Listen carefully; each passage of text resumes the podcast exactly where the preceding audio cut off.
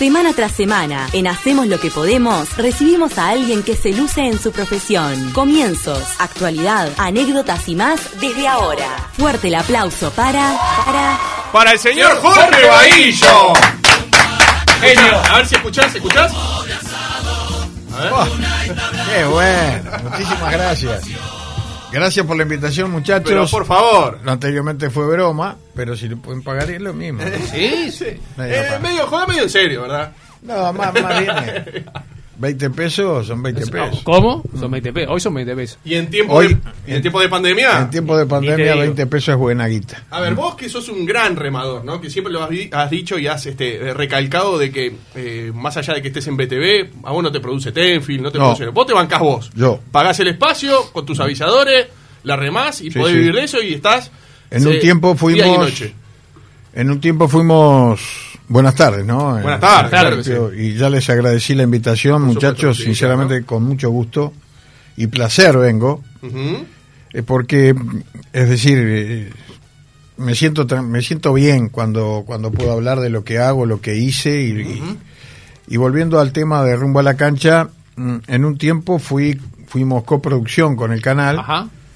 Eh, nunca nunca Tenfield fue patrocinador mío o respaldado por Tenfield jamás Jamás.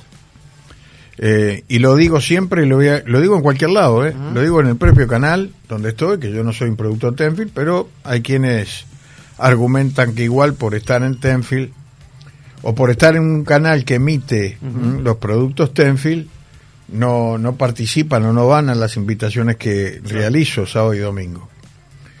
Me ha llevado a tener invitados como futbolistas, algún técnico, algún dirigente, y hay que revolvérsela igual. Hay que arreglársela. Hacemos lo que podemos. Hacemos lo que podemos, ¿Eh? ¿O bien no? dicho, Claro. exactamente, hacemos lo que podemos. Jorge, inicios. Sos de Capurro.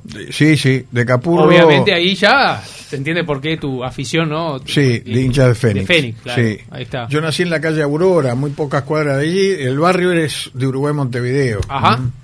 La calle Aurora es donde pasás el puente del Miguelete. Ahí a dos cuadras está la calle Aurora a la derecha, donde hay un avión viejo ahora. Ajá. Eh, había era una casa de, de inquilinato de, de- vivíamos en una habitación vivíamos mis padres y mi- mis tres hermanos por suerte vivos mis tres hermanos hoy. Eh, y bueno enfrente estaba la cocina al fondo el baño etcétera, un conventillito moderno digamos ¿no? Ajá. Y vos antes de llegar a, a los medios, propiamente dicho, laburado, Sí, sí, laburaste de sí. todo Pa, de- y la remaste. de todo de todo trabajé trabajé en, Reparto un, de en un bar pollos, ¿no? no de, De- productos porcinos De porcinos, porcinos, digamos. Eh, trabajo de productos porcinos que fueron muchos años, que alterné también con la radio Ah, mirá. mm, mm, eh, y con dirigencia y con la dirigencia. Yo fui dirigente de Fénix también. claro. Claro. Un supermercado trabajaste, ¿no? Trabajé en un supermercado. conociste a tu mujer. Exactamente. Allí conocí a mi señora, a la que hoy es actual mi señora, madre de mis hijas, Ana Laura y Jimena. Y, y bueno, y ahí, no, pero vendí libros también, vendí máquinas de café, estas máquinas que, que muy similares, capaz que esta la vendí yo. Y capaz, ¿cuánto? ¿no? sé ¿Aseguradora también? ¿Cómo? ¿Aseguradora? Sí, aseguradora. Eh, Ah, todo pasa. y trabajé en un boliche, en un almacén, en una panadería, en una fábrica de pasta. mm, Ahora tenés un boliche en la tele. Eh, ahora tengo un boliche en la tele. Ahí va. Sí, ¿Vos sabés- vos sabés que me, me llama la atención, digo, vos que hace 20, a- 20 años ya que estás con, con rumbo a la cancha, ¿no? 20 años, sí. Viste, viste que, a ver, el boliche ya es un clásico de BTV, de los sábados y los domingos al mediodía. Eso es un clásico, ¿no? Gracias a Dios, sí. Vos te inspiraste más o menos en lo que fue polémica en el bar, en los viejos tiempos de polémica en el bar, ¿no? Fue un símil así, ¿no? ¿Fue No, gracias a eso? eh, Más allá de, de- de- de- de polémica en el bar, eh, fue una idea que yo siempre, desde, desde hace mucho tiempo, yo la miraba, naturalmente, que no a mirar Seguro. polémica en el bar nada más, ni con Minguito era un fenómeno. Claro. Pero no quería hacer algo similar, quería tener algo mío propio donde Impronta. se mezclaba, donde se mezclaba un poco lo de polémica en el bar y también lo del perro verde, Ah, que sí, esas, sí. esas, Sí. esas entrevistas fuertes, yo por lo menos soy muy frontal, entonces, entonces todo eso dijo, qué mejor que en un boliche. Claro. Cuando yo todavía no era el, el propietario, digamos, del espacio, siempre traté de, de querer que fuera un boliche en boliche, que es como está ahora, gracias a Dios. Que lo empecé a hacer hace tres años, cuatro, cinco, no me acuerdo, eh, cuando en realidad pasó a ser mío y con mucho esfuerzo y tengo que agradecer a mucha gente. Si empiezo ahora no termino ni a las 4. Ujú. Pero Pico, que es el de la escenografía, fue el que el que bancó y dijo, cuando tengas guita me pagás. Entonces... Mirá qué bueno. Cosa de pagué. pocos, ¿eh? Por suerte se lo pagué. Sí, pero tal cosa vez de un poco, no, pero tal vez un poco por la trayectoria también, ¿no? Pero mm, por la trayectoria y por lo que había hecho yo antes atrás, que siempre que, que pedía algún peso, como todos, por suerte y gracias a Dios lo pude pagar. Y ahora sí, estoy tranquilo, contento porque tengo el boliche que siempre Bien. pensé que, que podía o que quería, digamos. No, y lo que, lo que y la pregunta en realidad iba porque vos si bien, eh, eh, como decís vos, te, te inspiraste un poco en aquel polémica en el bar y todo, Sí, sí. eh, ahora se trajo ese formato a Canal 10 y es un éxito, digamos, Sin ¿no? duda, Entonces, ¿qué le falta para tener ese éxito a Rumbo a la Cancha y qué le falta a Polémica en el Bar uruguayo que no tiene y que sí tiene Rumbo a la Cancha? ¿Me explico? Sí, A eh, ver. lo que lo que en definitiva la, la polémica en el bar argentina y uruguaya eh, tocan temas eh, políticos la mayoría de las veces con algún pasaje de, de- de- de deporte en sí, cosa que nosotros es al revés. Lo que nosotros es polemizamos por deporte, sobre todo en el fútbol. Eh, y alguna vez alguien me dijo, dice, Jorge, en tanto tiempo, cuando vivo en 15, 16 años, ¿nunca estuviste nominado para nada? No, le digo, la verdad que no me preocupé. Entonces un día hablando con alguien que fue al programa una vez, me dice, Jorge, ¿sabes que yo estuve de jurado para unos premios? X, y, sí. y entonces hablamos de, de rumbo a la cancha, pero dijimos, ¿dónde lo ponemos? ¿En, ¿En qué parte? Si es deportiva, si es cultural, porque yo traigo carnaval, yo llevo deportistas, Sí. he llevado políticos. abierto. Es un programa, es un boliche, Pinto. es un boliche. Claro. Entonces el que venga, que venga, el que venga, que entre. Digo, qué sé yo, pero se circunscribe más a, a un bar, ¿no? Ahora y, eh, tenemos a Orpi, a Luisito Orpi, Ujú. Con sus personajes que va dos veces al mes. Amigo de la casa también, ¿eh? Eh, hincha de Fénix. Pincha de Fénix, como cachorro, que le queremos contar a la gente que en la pausa aprovechó, trajo la camiseta para sacarse una foto con el señor Jorge ¿Y Baillo. no? Además, ¿Y está copada la radio. Este es de hincha de Fénix. Es impresionante. Martín Ribeiro, el que, eh, de 970 Noticias, que lo escuchan en los flash todas las tardes, también es hincha de Fénix. Es increíble. Increíble. Sí, sí.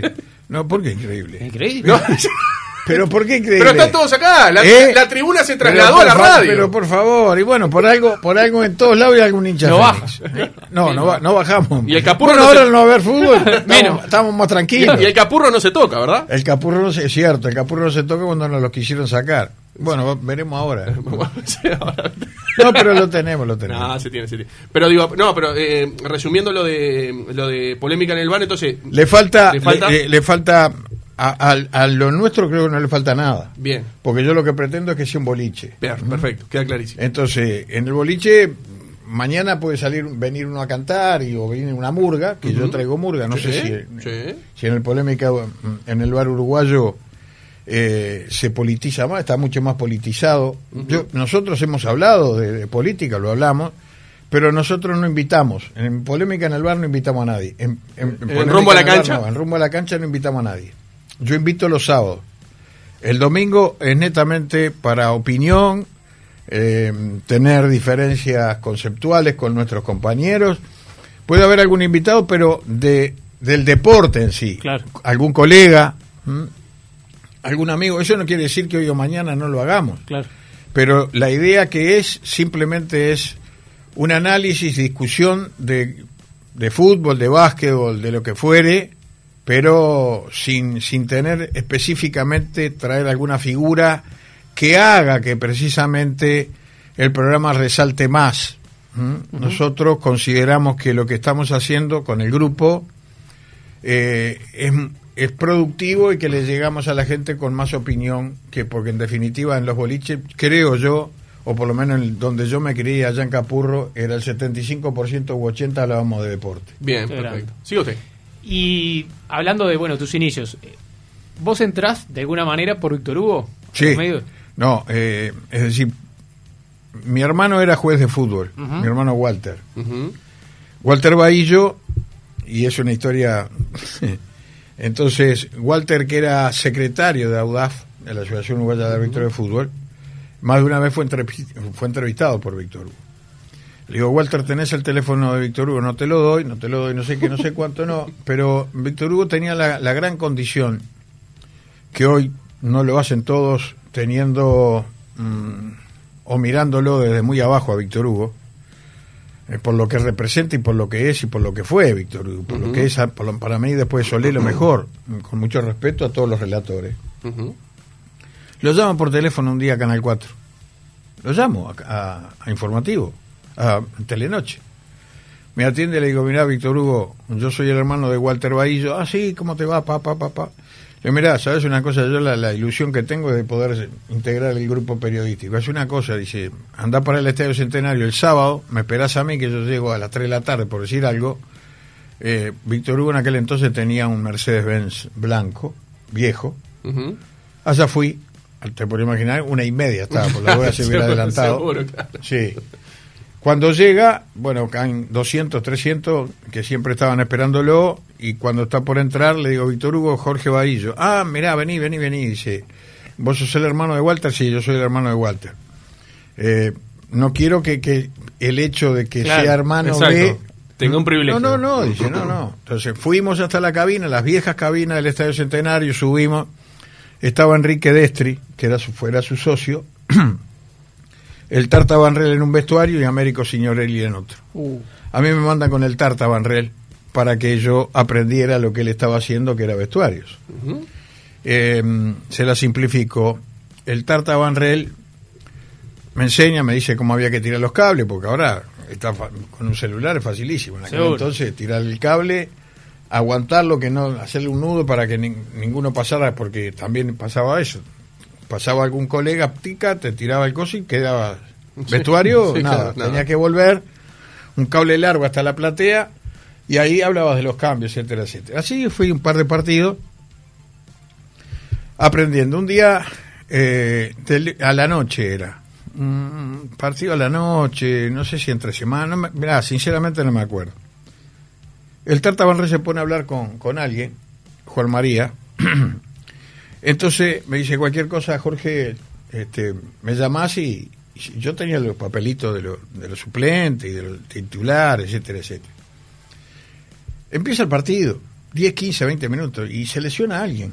Y el Tarta estaba a 10 metros y había cambio en Nacional, cambio en Nacional. Tarta, le grito, lo llamaban, le digo, por favor, decirle que hay un cambio en Nacional, no sé, le hacía el, el- el texto y él estaba hablando y dice, ya voy, ya voy. Entonces Victorio dice, cambio el Nacional. Sí, señor, cambio el Nacional, ingresa fulano, se va lesionado Mengano. Silencio. ¿Y este quién es? ¿Y este quién es? ¿Qué se iban a acordar de que yo estaba con el Tarta? claro. Vino Tapototo, que era el- el- en aquel entonces el técnico de, de. Y me dice, ¿quién salió yo? ¿Qué pasó? No, nada, queríamos saber quién era el que había salido. Vino el Tarta y dijo, sa, sa, sa, salió fenómeno. el Tarta ni sabía. Buenísimo. Mirá qué bueno. Y a, bien. partir, y a partir de ahí, vos sabés que empecé a hacer vestuario, eh, empecé a conocer lo que eran las canchas, hice cancha chica. ¿Tú en esta, en Pero era- Uno estuviste? Eh, sí, Que sí, pero era, sabe, ¿no? era, era Jorge, no era Jorge Bahillo, era Jorge Presa, Preso. Porque en mi segundo apellido, porque no querían, eh, Víctor Hugo con quería el- asociar Bien, con tu hermano. a los, a los dos Claro. partidos, ya sabía todo el mundo que yo era, entonces quedó Bahillo Presa, en alguna oportunidad me dijeron Bahillo Presa, y después fui el preguntón con, con Víctor Hugo y después toda la carrera, etcétera, Bien, etcétera. bien. Y ahora a la distancia, ¿cómo ves este a Víctor Hugo con tan polémico con lo que ha, ha sido con toda la política argentina, no? O, Sí. sea, o sea, vos porque tenés un, a ver, un- una cercanía muy muy muy fuerte Sí, con él, ¿no? sí. Entonces digo, cuando se le da palo, capaz que estás de acuerdo o no estás de acuerdo con lo que dice, digo, pero ¿qué sentís cuando el tipo toma posición tan fuerte con la política argentina? El- eh, digo, estando acá, eh, Víctor Hugo siempre fue un tipo muy, muy, muy frontal. Pues se lo ha vinculado con la dictadura también, ¿no? Sí, sí. se le- en esa estaba yo, ¿eh? Estaba Sí. yo ahí y de ahí hay un... Me parece que... Me parece no, yo por lo menos estoy... Desde el punto de vista cuando estaba con nosotros o, o ese grupo que teníamos, que era un grupo muy importante y muy unido, íbamos a jugar, sí, al fútbol, a los complejos militares. ¿Vos ibas a jugar con él al, Sí, al íbamos, complejo íbamos militar? todos, íbamos todos, iba- iban los dos hermanos, iba, yo qué sé, todos los que estábamos, eh, éramos una troja, íbamos de mañana, un sábado de mañana, por ejemplo, no me olvido más, íbamos los sábados de mañana o a veces los domingos de mañana, domingo de mañana medio bravo porque después de, no- de noche salíamos y no, y seguro, no te, no te levantabas hasta la hora del partido, eh, la verdad, íbamos los, domingos, los sábados de mañana. Pero eso no es para atribuirle cosas a Víctor Hugo, cosas que, que, que digo, me parece que fue para hacerle más daño aún del que se le pudo haber determinado por, por, por tener sus ideas. Hoy en la Argentina él es gran crítico en su momento, también yo le hice una nota, perdónenme que me extienda en esto, No, por favor. le hice una nota yendo a Buenos Aires, no hace mucho tiempo, ahora tres años, o cuatro tal vez, en donde era para, para rumbo a la cancha, una nota que, que inclusive la levantaron varios y, y- también fue, estuvo una parte en algún libro hecho por algún argentino, en la, en la casa de los desaparecidos allá en Buenos Aires fui, y le hice ahí la nota, él fue el que eligió el lugar, y ahí mismo fue cuando yo le pregunté, ¿vos recibiste un millón de dólares de Cristina Kirchner? O, de, o del otro Kirchner. Ujú. Me dice, ¿a vos te parece que si yo hubiera recibido un millón de dólares yo estaba haciendo lo que hago? Bueno, no sé, nene, le digo. Nene le decíamos a Víctor. Hugo. Yo tengo que preguntártelo y por supuesto que yo sabía la respuesta, que me ibas a decir que no. ¿Y qué le decís a esos que, que te dicen que sí? Que comprueben que efectivamente me lo dieron. Yo nunca, y ahí sí, soy sincero, no sé. Sinceramente no sé. Ahí va. Vos tenés la duda. Sí. Me quedó la duda. Para siempre me, quedó, me quedará para siempre. a raíz de esa No entrevista- vuelvo a preguntar, no, No, vuelvo no. a preguntar más yo sobre al respecto. Pero a raíz de esa entrevista te, dio, te quedó la duda. Eh, no, yo tenía la duda de antes, pero no, no la supo, o para mí, para mí en ese momento no la, no me quedé conforme con la respuesta. En tus años de, de entrevistador, de entrevistar a gente, te cayó la ficha de alguna manera al entrevistarlo. Sí, porque pensé que la respuesta podría haber sido otra, dándome otro tipo de argumentos, no ese que, que están... y vos- Intuiste que faltaba algo ahí, que no te convencía, digamos. No, no me convenció el hecho, ese hecho, de decir, vos te parece que estaría acá y no, y, y- y que, por ejemplo, quien roba y tiene la capacidad de robar un banco mucho dinero, puede aguantarse 3, 4 años sin, sin, sin moverlo, digamos, y sin embargo, después eso sigue siendo el mismo Claro. señor, Sí, sí. pero su actividad ha crecido porque es Víctor Hugo, un hombre muy, muy, muy, muy caro ¿m? en el ambiente. Sí. O fue muy caro, hasta que cayó también, ahora está levantando un poco más, ¿no? Ujú. Totalmente. Bien, bien. Sí, usted. Eh, yo quería volver al tema rumbo a la cancha. Dale, dale. Sí, sí. Eh, 20 años Sí. el programa. Eh, en tiempo de pandemia, y ya hace un tiempo atrás, eh, no es fácil estar tanto tiempo en los medios, y más teniendo un programa hace 20 años. Pero para que no sabe, vos sos un tipo que sale a vender el programa, sí, sí. no sé lo que lo conduce. Hay gente capaz que dice, este tipo llega y hace programas. O sea, vos sos un tipo que la banca, de verdad, un remador. Mm, eh, a ver, a veces cuando, cuando viajás, lamentablemente no lo podés poner, ¿viste? Ocupación, vos Claro. periodista, ¿viste? Claro. No, yo tendría que poner busca. Busca. ¿m? Toda la vida lo fui. Toda la vida, no, no solamente ahora. Eh, yo tuve una, una infancia muy feliz, muy feliz porque verdaderamente mis hermanos se esforzaron y se sacrificaron, y mis viejos también, para que el menor, que soy yo, pudiera estudiar, fuera al liceo, hiciera, no, hice- va, al liceo lo hice, ¿no? Y, y también preparatorio en aquel entonces. Pero la remo todos los días, todos los días, es decir, ahora que se puede salir un poco, y si no el teléfono, ahora el celular, pero remar la, la remé siempre, siempre, siempre, siempre. Nunca fue fácil y no está fácil tampoco. Y no está fácil. Cuando a veces crees que está más o menos, mirá lo que nos agarra una pandemia. Hace tres meses que estoy inventando programas, porque la verdad, no sé, eh, Sí, en sí. tres meses... Porque el carnaval ya pasó, el fútbol no hay. ¿De qué hablas? Claro, ¿de qué ¿Quién hablamos, viene? no? Porque capaz que no o quién ir. viene, exacto. Que también tenés ese problema que los jugadores no quieren ir, por más que sea una producción No, no, independiente, no, no, como es que no van, no va. es que no van, no van, no van. Y entonces hay que inventar. ¿Tuviste Hay- ofertas de ir a otro canal? No, la nunca, nunca. ¿Y vos presentarlo? No, te- estaba bien No, ahí. no, no, es decir, eh, no soy de moverme así. Sí en las radios, cuando tuve Sí. también, en, en varias oportunidades tuve Sí. En la época de Víctor Hugo, me acuerdo que estamos, estábamos acá al lado, eh, hacíamos programas nocturnos, sobre todo Sí. cuando jugaban los juveniles. En Malasia, ¿no? En la previa. sí. Eh, cero, ¿verdad? Sí, sí, cero horas. Cero Mm. horas, cero horas. Y salíamos por los boliches, noche, era divino. Jugaban a las 5 de la mañana, empezábamos a las 12, los chibolis lo recorríamos, ¿sabés cómo llegábamos? Loco, ¿cómo? Pronto. Queríamos salir todos a hacer nota. La verdad, la verdad, éramos jóvenes, chiquilines, claro. más chiquilines. Jóvenes, pero... Sí, sí, sí. Bien. Vos sabés que Bien. te quería preguntar algo, Sí. perdona, Richard, Dale, si dale, tenés- re- referido a rumbo a la cancha también. Ahora con el tema de, de lo que pasó con Rafa Cotelo y demás, se me vino a la mente límites del humor. Hace unos 14 años, vos corregime, Claudio Rojo en el programa hace un comentario Sí, de Tavares. sí, señor. ¿Y qué pasó? Por él el comentario dejó de estar en el programa y viene Cucuzú. No, el, el tema, eh, si, si tienen tiempo, Claro, por supuesto. Dale, dale, tranquilo. Hay- no hay problema. Dale. El tema es así, nosotros estábamos mm, al aire, quien ingresa, eh, quien estaba conmigo era el negro Claudio. Claudio Rojo. Claudio El Rojo. lugar que eh, ocupa Cucuzú en el día de hoy. Hoy Cucuzú. Sí.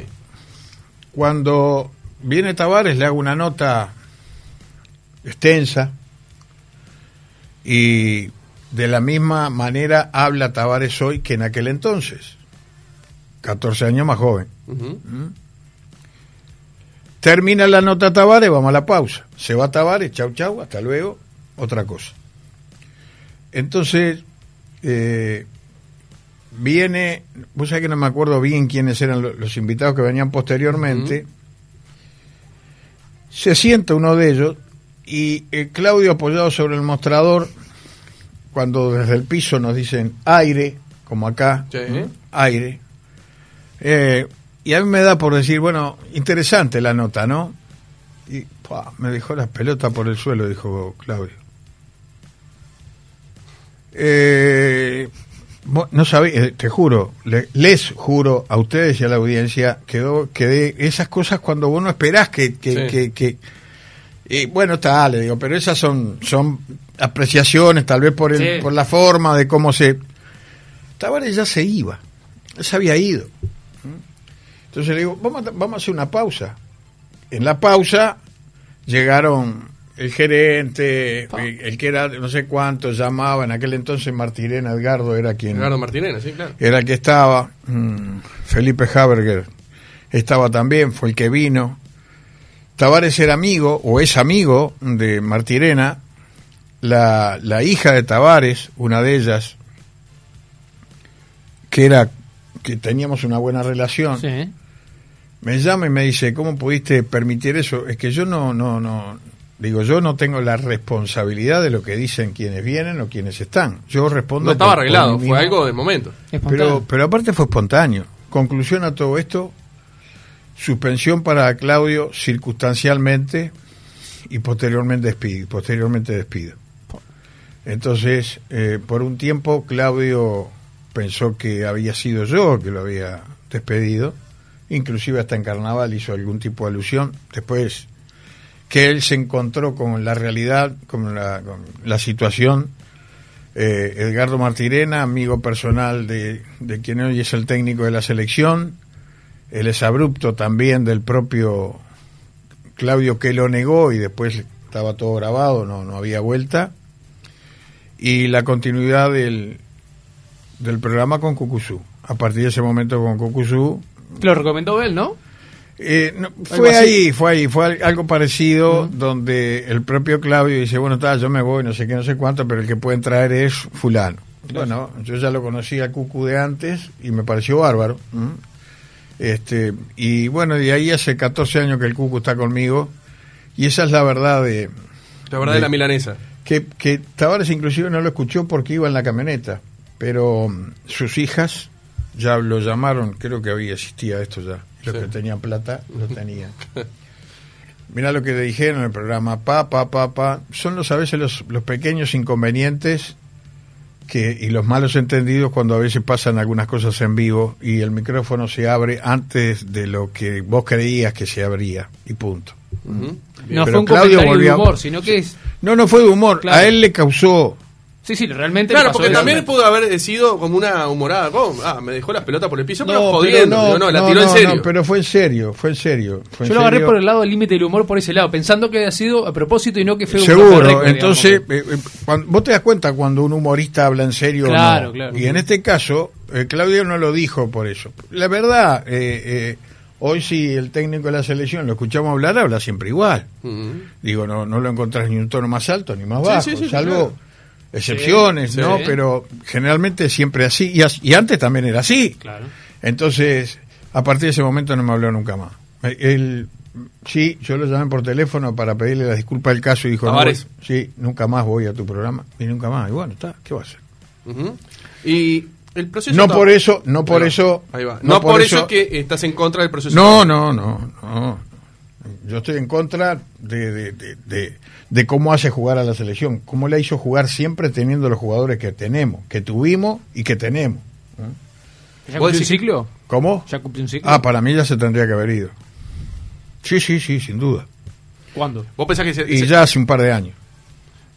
Para mí. se tendría que haber llegado mucho más con Cavani, Suárez, con toda la camada de jugadores que tuvo y desde ahora, el 2010 mi- y en ahora- adelante. y ahora mismo pudimos haber sido campeones, ¿viste? Pero está fenómeno. Eh, eh, digo, hablamos de gana, de, de- de que, la, que el loco sensacional, está, mm, lo habían expulsado a Suárez, estaba llorando, terminó, en la ri- terminó en risa. Pero a ese Moreno no sé si lo colgaron todavía o no en gana. Porque entramos porque precisamente erró el penal. Erró el penal. Si no, era, eh, no había nada, de- no, había, no, existía más. Pero Vos decís que se terminaba el proceso si el, el ganés Pero eh, sin duda. er- er- eh, hacía el penal, se terminaba duda, ahí el proceso. Pero, pero ¿cómo no va a terminar? Inclusive, digo más, eh, se le perdonó al señor técnico de la selección. Cosas que a otro técnico no se les perdonó. ¿Cómo que? Juan Ramón Carrasco, con sus contras que tiene y con sus virtudes, como todo ser humano, antes de que lo fueran a despedir, pidió dos, cuat- dos partidos más, pidió nada más, dos partidos más. Se le atribuye haber perdido en Paraguay. También, el otro día pasaron por televisión, o lo vi por acá, no me acuerdo por el celular, el partido en Curitiba, Brasil. en Brasil. El 3 a 3. Del Lo da 3 a vuelta. 3. Que lo da vuelta 2 a 0. En Lo Brasil. da vuelta 3 a 2. Y lamentablemente por un error de un defensa que pudo haber pasado faltando dos minutos. También Ronaldo después echó- erró un gol de cabeza, hecho, sí, ta, sí, ta, sí. ta. Pero lo dio vuelta el partido. Hablan del partido contra Paraguay. Y el de Venezuela acá, me parece también. Y el ¿no? de Venezuela. Pero también volvimos a perder contra Venezuela en Sí, otras oportunidades. Mira que yo estuve precisamente en Venezuela, ¿m? en Maracaibo, ¿m? Calor insoportable, imposible, que nos decían, por favor, hagan uno solo, y terminamos creo que empatando o perdiendo, ni me acuerdo ya. Sí, pero lo que se le dice a, a Juan Ramón Carrasco creo que es él eh, de la manera que pierde, ¿no? Más allá del 3 a 0, Sí. cómo jugó esa selección, Seguro. ese Lo partido. que pasa es que este- esta selección ahí, no puede parece. perder de esta manera, de la manera que perdía Carrasco, porque evidentemente eh, debe ser, haber sido una de las mejores selecciones que pasaron por Uruguay, esta. Que me digan a mí, que me digan a mí que fuimos a todos los mundiales, y creo que es una obligación de Uruguay, creo no, estoy seguro. La obligación de Uruguay por la historia. Que me dicen que ganó una Copa América de la forma co- con la organización, está perfecto. Yo aplaudo la organización, lo aplaudo. Y me parece perfecto. Porque por suerte, las canas que tengo y la falta del pelo me hizo anteriormente, conozco muchos, muchos campeonatos de América que precisamente llamaban a algún jugador hincha de progreso, estaba pintando, vamos y ganaban, o no, o no arreglaban, el, estábamos en el hotel y todavía estaban por arreglar, antes de salir a la cancha no habían arreglado. Eso hoy no pasa, por suerte.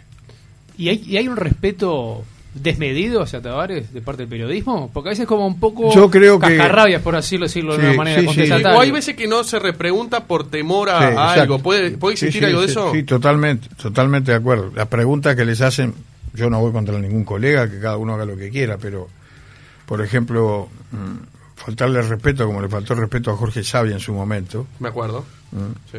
eh, no, no, no me parece lo más adecuado. Entonces, da, la- da, da entrevista cuando considera que tiene que darla, sino cuando en realidad el periodista lo llama porque necesita hacerle consulta. Y para eso manda a otro o no sale él. Cuando él quiere hablar, hace conferencia de prensa. Y eso no está bien. Para mí no está bien. ¿No será perdón, esto es un pensamiento Sí, mío, sí, ¿eh? pues estoy equivocado. sí. ¿No será que él, previo a todo lo que fue el éxito de la selección, fue muy castigado por la prensa? Dur- ¿En de- qué? de demás, ¿En qué? Y lo criticaban mucho. Es más, me acuerdo que en un programa Punto Penal, Sí. él di- le dijo al aire a Ríos y a, y a- Sí. a Y a Silveira que sí. Un, trabajo, si se quiere. un- Una campaña. Una campaña en contra para sacar la selección. Bueno, pues también, también podríamos decir que él estuvo también en el, en el, en- durante tanto tiempo, donde también perdió 6, 7 partidos, o por lo menos no ganó, Sí. y se mantuvo también por su ideología política. Entonces, eso también se lo podemos ¿Puede ser que decir. también pesa eso? Y sí pesó, ¿cómo no va a pesar? Su ideología política, porque por el Frente Amplio. Sí, sí, sí, totalmente, sin duda. Yo no tengo duda. Porque si no... ¿Y qué, cómo uno, eh, por ejemplo, y yo, por ejemplo, que yo no, no sé de lo que me estás hablando, cómo uno yo el Frente Amplio con la con la AUF de aquel entonces, con los siete partidos que perdió, cómo lo uno? unilo simplemente por el poder que en realidad se tiene ¿m? desde eh, la parte política, porque, a ver, el fútbol es un escalón para llegar al- al- a la política. Y si no, todos los políticos, fíjate todos los políticos que han pasado. Y, y sin ir más lejos, hoy tenemos, hoy tenemos en la Secretaría de Deporte quien está Bausá, Bauzá. presidente. ¿Quién fue quien estuvo en la Confederación Sudamericana de Fútbol? Batalla. ¿m?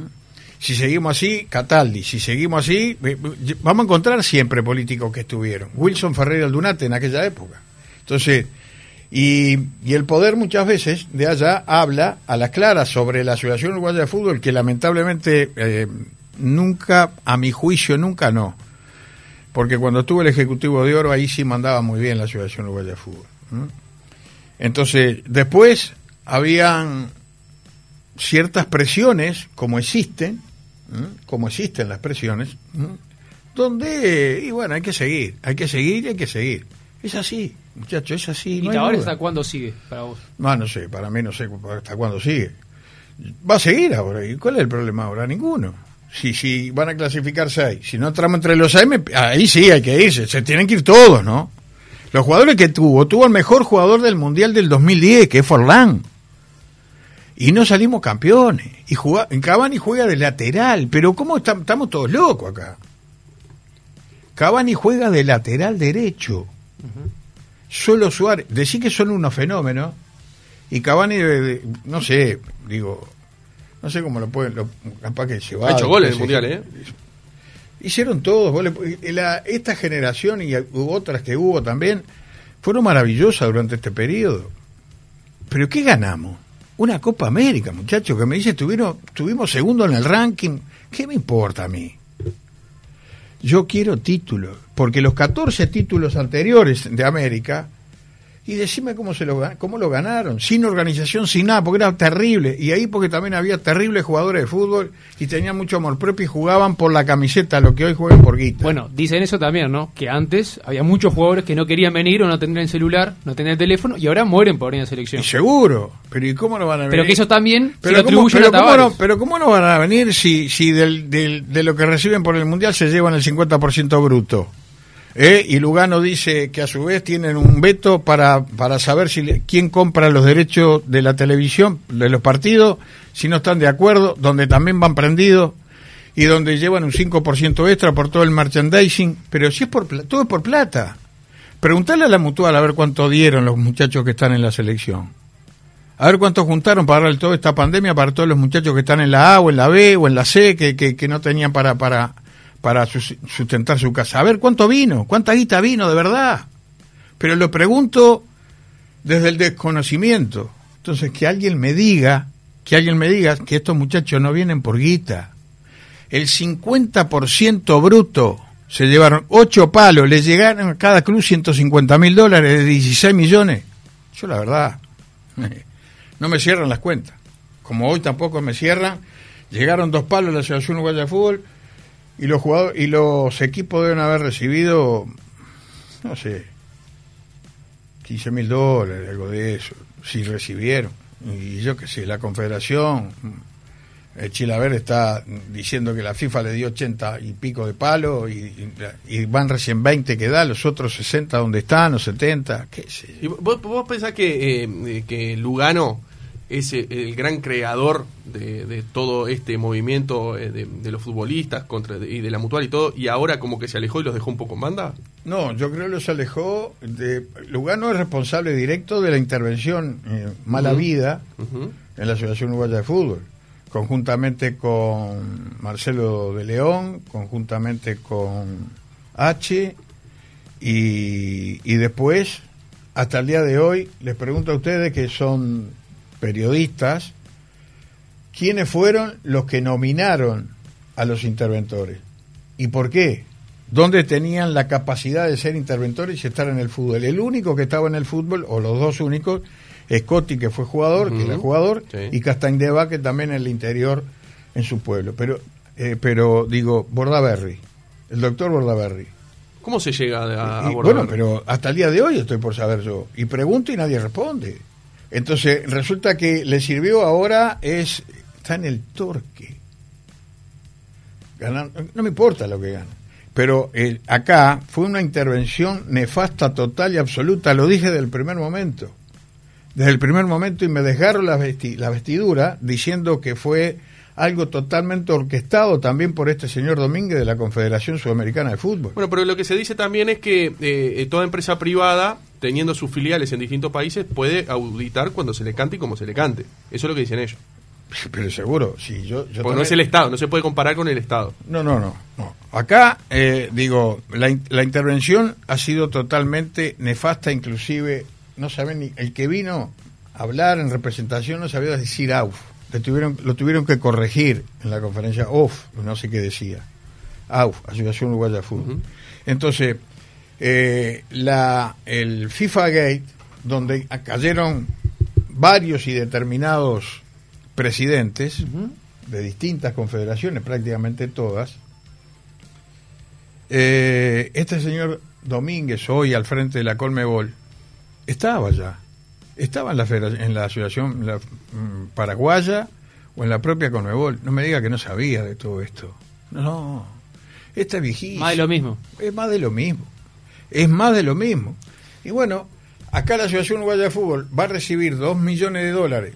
Porque tiene, primero dieron un, un millón cuatrocientos, ahora dieron seiscientos mil, eh, dos millones, eh, seiscientos mil más, que hace dos millones, doscientos mil para pagar los insopados. Y los clubes siguen sin recibir el resto del dinero. Y de la gente que no tenés respuesta, en Bordaberry, por ejemplo. ¿Lo has, lo has invitado a tu programa? Sí, sí. ¿Y no, no fue? No. ¿Nadie quiere ir a hablar contigo? Nadie, nadie. ¿Por qué crees? ¿No tiene, Y tiene también- miedo? No, qué miedo que van a tener miedo. Lo que pasa que, eh, a ver, ¿No quieren hablar contigo? eh, o no quieren hablar conmigo o no quieren recibir alguna re- pregunta en la cual puedan sentirse comprometidos, porque yo le tendría que preguntar mm, al propio... Si lo mismo que estamos hablando acá, ahora, charlarlo con él. Al propio, ellos. al propio Bordaberry y Sí. decirle, ¿quién fue el que te puso a vos acá? Iba a decir la confederación, pero ¿por qué? ¿Quién? Entonces ahí empezamos, de que Bordaberry es pariente de Domínguez porque el cuñado de Claro, Domínguez... eso te iba a decir, pero que hay mucho mensaje, o sea que no, no te quise decir, mucho dándote para adelante con rumbo a la cancha que te ven. Muchas eso, gracias, eso es verdad. muchas gracias. Pero también, por ejemplo, llega, eh, para que no le quiero errar acá, dice No, que no le preguntemos a, a ellos si Bordaberry no es cuñado de Domínguez, que tiene Sí, que venir por ahí. sí, sí. Yo no sabía, sinceramente. Seguro. Entonces, y a su vez tener que decirle que Lugano, él mismo declaró, él mismo declaró, en la 10-10, en las voces del fútbol, con Julio Ríos, declaró que sí, que él habló con Infantino y le dijo que el fútbol uruguayo no podía seguir así, le enviaron una nota. Entonces, es lo peor que puede existir, que alguien diga que quiere intervenir. No existe más la intervención, por favor, ya la pasamos, ya la sufrimos, y todavía es ilegal, inconstitucional, todo, y todavía se desgarra las vestiduras Bolsonarito para decir que él habló con, con Infantino. Lugano Pero- está diciendo. ¿Qué? Lugano decir. Sí, Bolsonarito le digo porque dijo que estaba a, a muerte con Bolsonaro. Ujú. Por ejemplo, acá dice Gonzalo, dice, seguramente los futbolistas estaban muertos de hambre y por eso necesitan venir a jugar a la selección. Vamos arriba, no joda, dice. Que está, no entendí. Lo- seguramente los futbolistas estaban muertos de hambre, o sea, ironizando, o sea, Ah, que vinieron seguro. porque están muertos de hambre y por eso vienen a la selección. No, no, al contrario. Ellos tienen mucho, al contrario, son los que tienen mucho más plata los que están en la selección. Son los que no tienen los problemas de los muchachos de acá. Eh, que cuando vino la primera plata, pasó por la Asociación Uruguaya, por, pasó por la Mutual, porque tenían temor a que los clubes la invirtieran en otro tipo de cosas. donde tampoco, es, si, es- si bien esa plata hay que dársela a los jugadores, pero que sean los clubes. La, la, la, la mutual se arrogó y la Asociación Uruguaya de Fútbol se arrogó un derecho que no tienen, que no está dentro de ningún reglamento. Entonces, son esas cosas que, por más que yo las diga y las digo en rumbo a la cancha, recibo un montón de críticas. ¿Pero por qué? Porque soy un resentido, un viejo de M, eh, un hijo de... de todo. Pero no me dan argumentos. Claro. No me dan argumentos como para decir, y yo tengo marcha atrás, ¿eh? Nuevita está la marcha atrás. Yo la- cuando tengo que darla, la doy. Bien, bien. Eh, eh, dale vos y después sigo yo. ¿Por qué crees que Tenfield es el malo de la película? Porque nunca salieron a decir sus verdades. Y cuando las salen a decir, las salen a decir tarde. ¿Mm? Eh, me gustaría que algún oyente, que yo sé que son muchos y algunos muy memoriosos, que digan quién es o cuándo hubo que ofertar. Ahora, cuando dijeron que el fútbol de este país vale no sé cuánto, 50 millones de dólares, que nos comimos a Molina, que lo mandó Lugano, y Godín, cuando dijeron que el fútbol nuestro vale 50 palos y no lo querían en ningún lado, cuando las eliminatorias valían 20 palos hace dos años o un año, cuando dijeron vamos a ver cuánto valen ahora, por ahí capaz que se mantienen los 20 millones, a ver quiénes son los que ofertan. El fútbol uruguayo no vale, muchachos, no vale. El fútbol local no vale, lo que puede valer será la selección por la gran cantidad de fenómenos que tenemos, que valen, que están por encima de cualquier cosa, que yo estoy de acuerdo que han ayudado en sus, en sus pueblos, estoy de acuerdo, pero a la mutual, a sus colegas, ¿qué le dieron? ¿Tres mil dólares una vez cuando le devolvieron una guita hace no sé cuánto tiempo a los jugadores de la B y nada más? Lo de la C no existe, lo de los propios de la A no existen. Está bien, me dirán, son los clubes los que tienen que hacerlo. Está bien, pero en un fútbol pobre como este, ya ves, los jugadores de Peñarol tuvieron que renegociar para, para, para poder pagar después, co- cobrar y, pagar después, le pagan, de- no sé, la deuda que de Peñarol es monstruosa, pero porque los jugadores de Peñarol también tienen un sueldo determinado, viven de tal manera y bueno, ya queda algún peso. No, y lo, lo- que me venía ahora a la mente con el tema este de, un montón de cosas. Hablaste también de, de- del gobierno frente amplista. Digo, ¿cómo es el cambio de gobierno? Vos no- mu- mucho no, no te he escuchado nunca hablar mucho de política, ¿no? No, digo, que no hablo de política. Ahí va, pero digo, asociado al fútbol con el nuevo, el cambio de gobierno, ¿qué eh, pudo haber tenido un, un cambio para bien o un cambio para mal? La salida del Frente Amplio con el Ah, fútbol, no porque sé, recién lo... todavía no te lo puedo decir porque hace... No, capaz que de la experiencia de, No, de- no, de- de la de pe- tenerlo, de, no, no, no, de la gente que está gobernando lo hoy. Único, lo único que te puedo decir que justo coincide La asunción del gobierno nacionalista, y yo soy blanco, lo tengo que decir, eh, donde también el presidente de la Asociación Uruguaya de Fútbol es blanco. Entonces, son coincidencias tal vez. Bien, sigue usted y después voy. Eh, ¿De fútbol tenés algo más? Porque Tengo, soy- tengo. No, de- Sí, sí, iba- no, iba a sacar- iba a sacar de todo. Igual, ¿lo vas a sacar de todo? Sí. Igual, te quiero decir porque si no después Muchas me gracias. No te vas a Viste que vos querías en los 20 pesos de la, de- del café, vos, ¿no? esto vale muchísimo. Ah. Hacemos ¿viste? lo que podemos, ¿eh? Hacemos lo que podemos.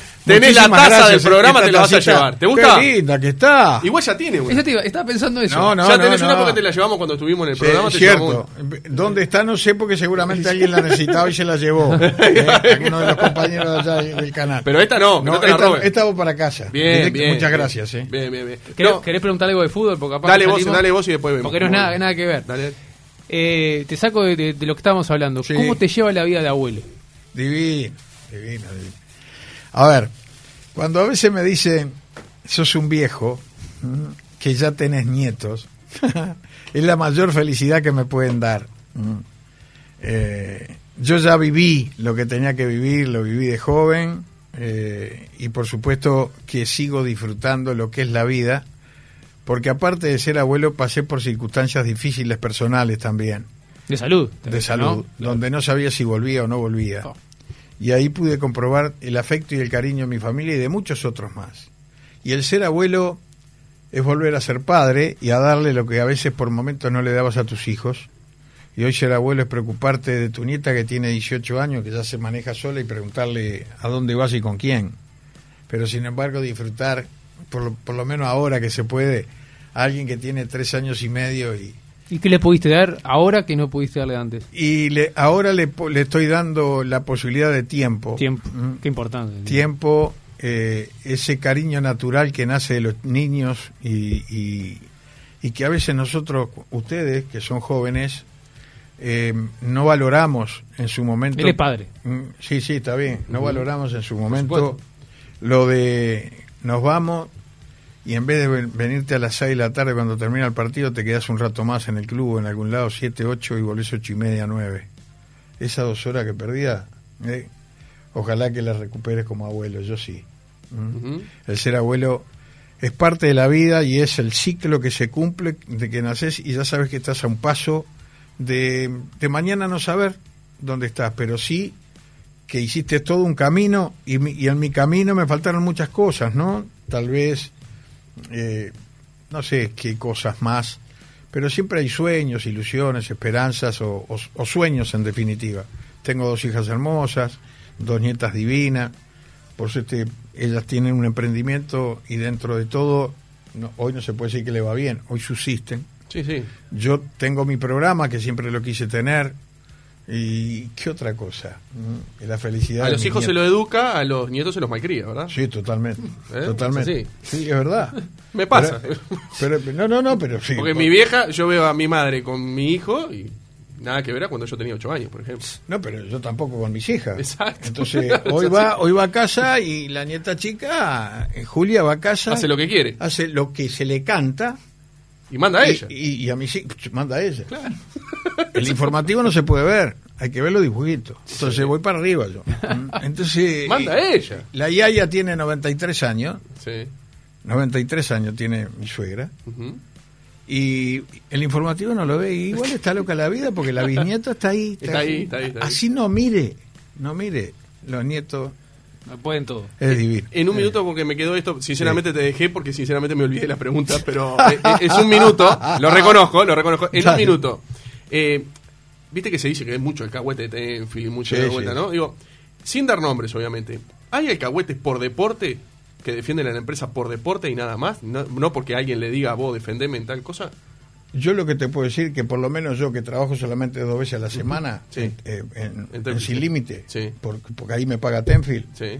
en, en los años que llevo y soy y soy fundador de Sin Límite, me dijeron, esto hay que decirlo de esta manera. Yo por, por mí, por mí, digo lo que quiero. Digo lo que quiero. Capaz que hay alguno que simplemente por, por, por vocación de ser alcahuete, capaz que lo hace. Capaz que sí. A buen entendedor, pocas palabras. ¿Le parece? Último pedido. ¿La pasaste bien? ¿Viste que no era tan difícil? No, ¿Viste no, la pasé fenómeno. ¿La pasaste bien? la- la ¿Viste que fenómeno. anduvimos por todos Sí, lados, sí, no? sí, ahora, te- ahora tengo que gatillar el No, llévate la taza, no jodas. La tiene la taza. Escúchame, Jorge. ¿sabes lo que tenés que decirme? Soy Jorge Bahillo y escucho Hacemos lo que podemos. ¿Podés? Soy Jorge Bahillo y escucho, hacemos lo que podemos. Qué grande. Gracias, Jorge. Gracias. A ustedes, muchachos. No, le digo, te digo espero, espero que, eh, que haya servido para algo. Sí, por supuesto. eh, ¿Cuánto te debo? ¿20 pesos? No, nada. Ah, ¿Sabes bien. ¿Sabes qué? No te iba a decir si La tenés cambio de alegría y 2000. la- Te iba a decir la- si tenés cambio de 2000. Ah. La alegría, la alegría y satisfacción de estar con, con amigos. Bien, Qué bien. Porque esto es Uruguay, papá. El 2020 es nuestro. Sintoniza Universal, viene un programa genial. Hacemos lo que podemos.